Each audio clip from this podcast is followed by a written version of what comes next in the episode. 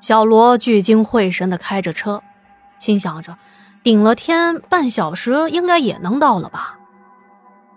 可是又往前开了没一会儿，车身一阵的颠簸，他心里就是一惊啊，还想着，不会是不小心把车开到了路的下面去了吧？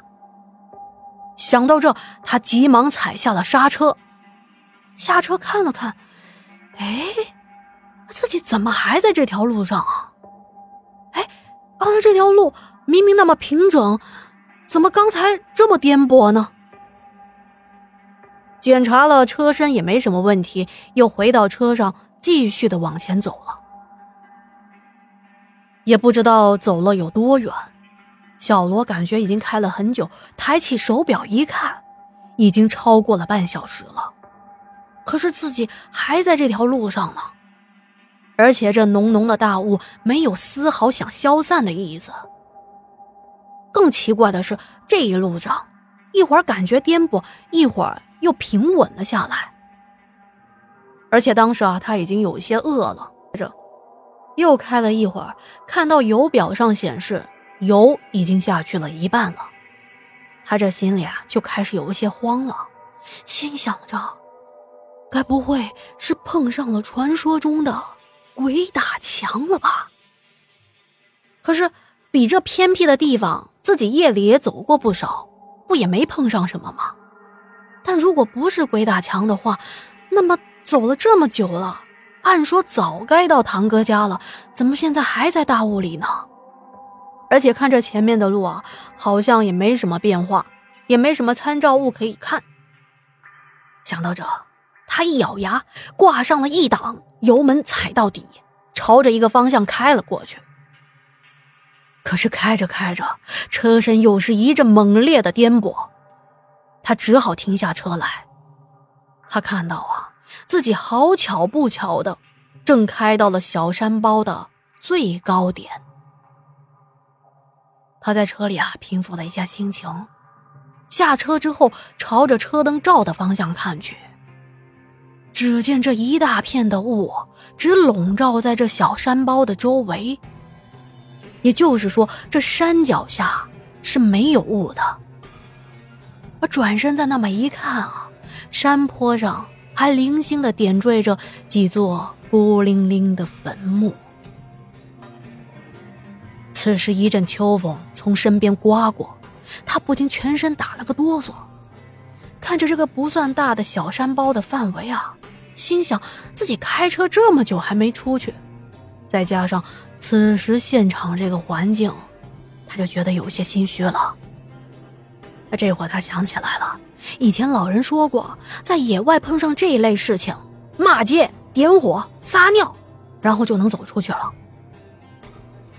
于是他从车里拿出了一瓶本来是婚宴上要用的白酒，狠狠地灌了一大口，接着点上了一根烟。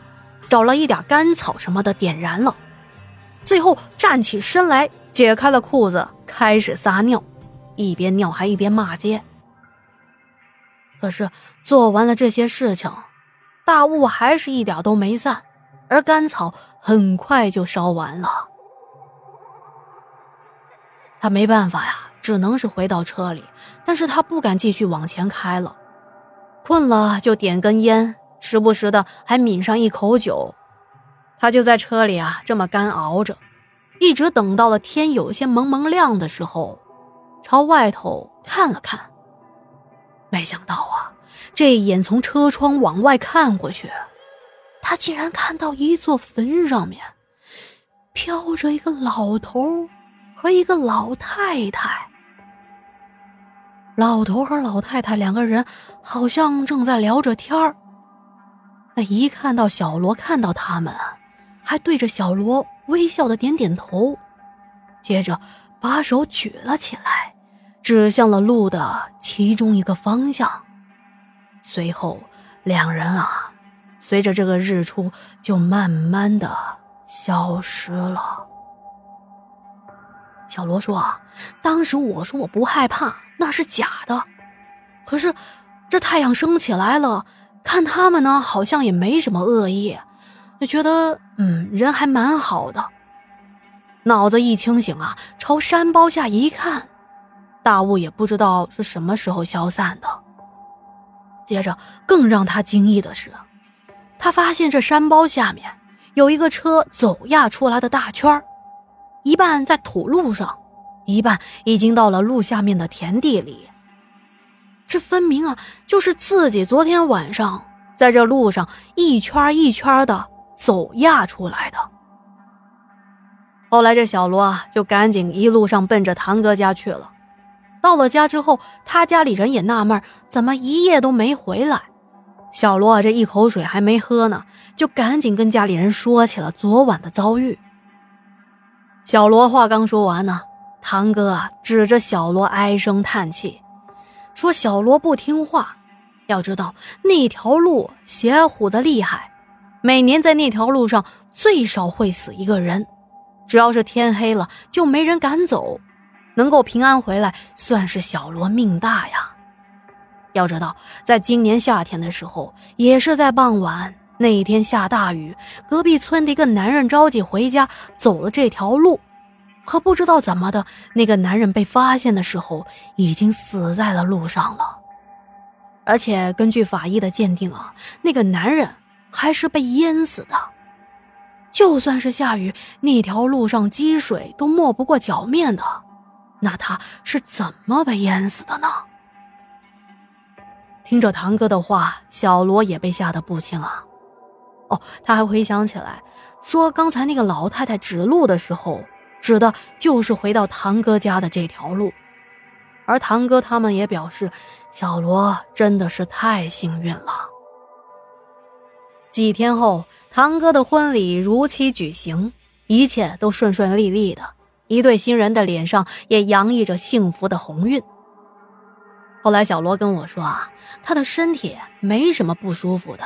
也不像传说中啊，遇到这些事情可能会发烧生病。他说，唯一有变化的就是我这胆量啊变小了，再也不敢那么天不怕地不怕的了。那至于坟头上飘着那老头老太太是怎么回事，没有人能说得清楚。而那一段路，由于农村的建设日新月异，现在啊也早已不在了。好的，今天的故事啊就说到这了。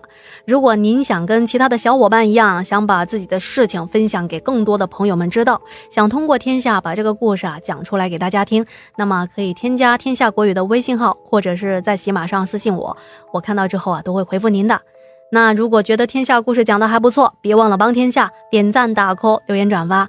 那今天的节目啊就到这里了，感谢您的收听和陪伴，我们明晚见。